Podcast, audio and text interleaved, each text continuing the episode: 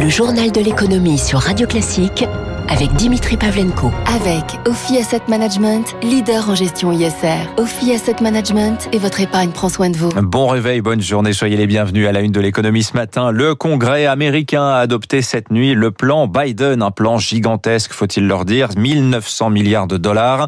Les effets vont s'en faire sentir pendant des années, pendant dans le monde entier également. Joe Biden doit ratifier le texte dans la journée et s'adresser à la nation américaine ce soir. Bonjour Eric Mauban. Bonjour Dimitri, bonjour à tous. Alors le vote hier a été très serré, hein, disons-le, 220 voix pour, 211 contre, dont l'intégralité des républicains, qui jugent l'enveloppe de 1900 milliards excessive. Ils craignent qu'elle fasse flamber l'inflation. Que peut-on en dire? Eh bien, les avis des économistes euh, sur le sujet sont très partagés. Deux d'entre eux font publiquement part de leurs inquiétudes. Larry Summers, ancien secrétaire au Trésor de Bill Clinton, et Olivier Blanchard, ex-économiste du FMI. Tous deux considèrent que le plan de relance de Biden est surdimensionné, selon eux, mais il ne sert à rien d'arroser aussi large. Ils considèrent inutile le chèque de 1400 dollars envoyé à chaque Américain gagnant moins de 75 000 dollars par an. À leurs yeux, le pic de la pandémie est passé. L'année 2021 sera celle du rebond économique et sanitaire. Se montrer dispendieux risque de créer une surchauffe économique, de faire monter les prix et augmenter les taux d'intérêt. Un avis qui est loin de faire l'unanimité. La Réserve fédérale américaine, elle, affirme qu'il n'y a pas de risque inflationniste car le marché de l'emploi reste fragile. Près de 10 millions d'emplois ont été détruits depuis le début de la pandémie. Il est donc improbable d'assister à une spirale inflation-salaire. Si près de la moitié du plan de relance semble justifié, l'autre moitié, mal ciblée et peu efficace, risque de durcir les conditions de financement du plan de relance et d'inquiéter sérieusement les marchés financiers. Merci Eric Mauban. D'ailleurs, plusieurs études révèlent un peu le détail de la manière dont les Américains ont dépensé des deux premiers plans d'urgence, hein, ceux pris par l'administration Trump l'an dernier. L'argent a surtout servi à rembourser des dettes, à faire de l'épargne aussi, ou bien à acheter des actions, trois postes de, dépenses ou d'investissement euh, qui ne sont pas euh, de fait inflationniste. Alors à peine voté le stimulus, la prochaine grande priorité de la Maison Blanche, eh bien c'est l'autre plan, celui dédié à la relance par la modernisation des infrastructures américaines. Il s'agit de rénover les ponts, les routes, les réseaux d'eau, d'égouts, de fibres optiques, plan chiffré pour l'heure entre 2800 et 4000 milliards de dollars. On parle d'une adoption d'ici l'été. Dans l'actualité de ce jeudi aussi, que va dire la BCE sur la remontée des taux obligataires et les craintes d'un retour de l'inflation? Réponse cet après-midi. Christine Lagarde doit livrer à partir de midi 30 ses nouvelles prévisions trimestrielles. La prévision d'inflation en zone euro pour 2021 est à ce jour d'un pour cent, mais elle est déjà plus élevée que prévu, 0,9% sur le seul mois de janvier. Les taux d'emprunt des États membres, bien qu'encore faibles, voire négatifs en ce qui concerne la France et l'Allemagne, sont en hausse depuis le mois de décembre. On en reparle avec François Vidal des Échos à 7h10. Par ailleurs, le Parlement européen, lui, a voté hier une résolution euh, proposant de créer une taxe carbone aux frontières de l'Union pour tous les produits dits à forte intensité énergétique. Alors cela va du ciment aux métaux en passant par les produits chimiques. Le mécanisme entrerait en vigueur d'ici 2023 et générerait entre 5 et 14 milliards d'euros par an. Il est 6h43, dans 3 minutes précisément, le Japon observera une minute de silence à la mémoire des victimes du tsunami qui a avait frappé les côtes de l'archipel il y a pile dix ans. La vague haute de 15 mètres avait euh, franchi les digues de la centrale de Fukushima, noyant les compresseurs électriques chargés de refroidir les quatre réacteurs de la centrale, passant hors de tout contrôle.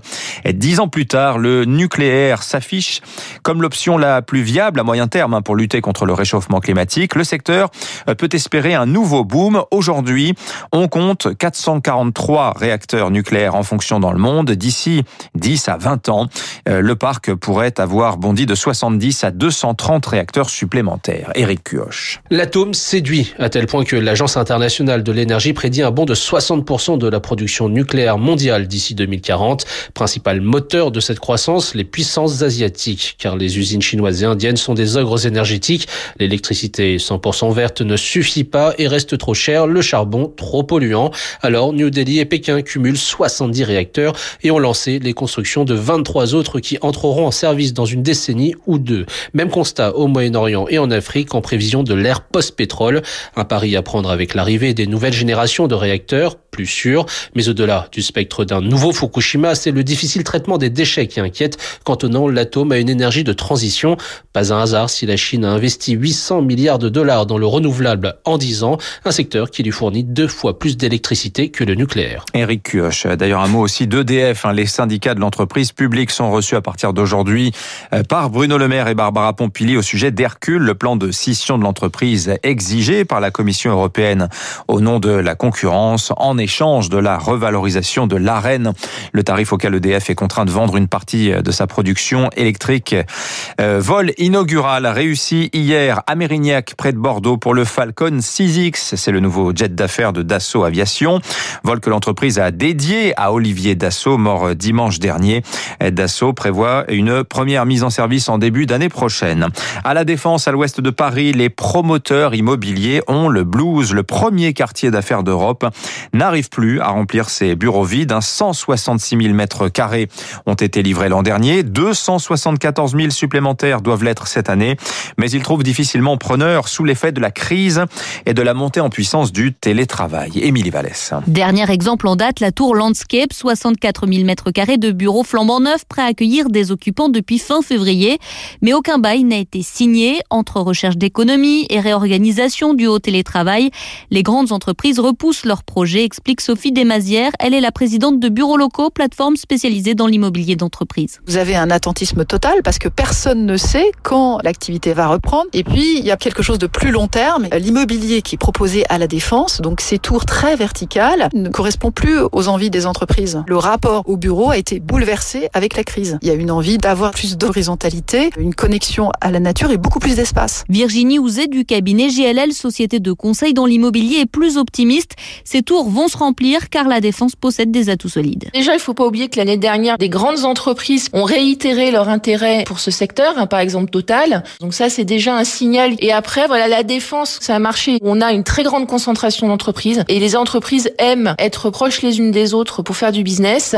On a en plus une desserte en transport qui est exceptionnelle. En attendant, pour attirer des entreprises, l'une des solutions est de baisser les loyers. C'est ce qu'ont fait les propriétaires de la tour Landscape. En bref, de gros dégâts chez OVH Cloud après l'incendie de son site strasbourgeois hier matin. 12 à 16 000 clients du champion français du stockage en ligne de données ont vu leur site web rendu inaccessible, hein, voire leurs données euh, perdues. Et puis GoSport change de main, rallie la maison mère de Casino, la cède pour 1 euro symbolique à Michel Ohaillon, le repreneur de Camailleux. Euh, GoSport, c'est 5% du marché français de l'équipement sportif, mais 30% à Paris. Les marchés, pour finir, le CAC au seuil des 6000 points ce matin. Il a terminé hier soir en hausse de 1,11%, 5990 points. Euh, côté valeur, citons Saint-Gobain, Air Liquide, Orange, Kering, tous en hausse de 2 à 3%. LVMH aussi plus de 27, 280 milliards de capitalisation pour le géant du luxe qui entre symboliquement dans le club des 20 plus grosses capitalisations mondiales. Wall Street pour finir, le Dow Jones plus 1,46% au fixing, 32 297 points, nouveau record. Le pétrole est à 67,90 le baril. Et puis le Bitcoin, quatrième séance de, séance de hausse consécutive, plus 5%, 57 000 dollars.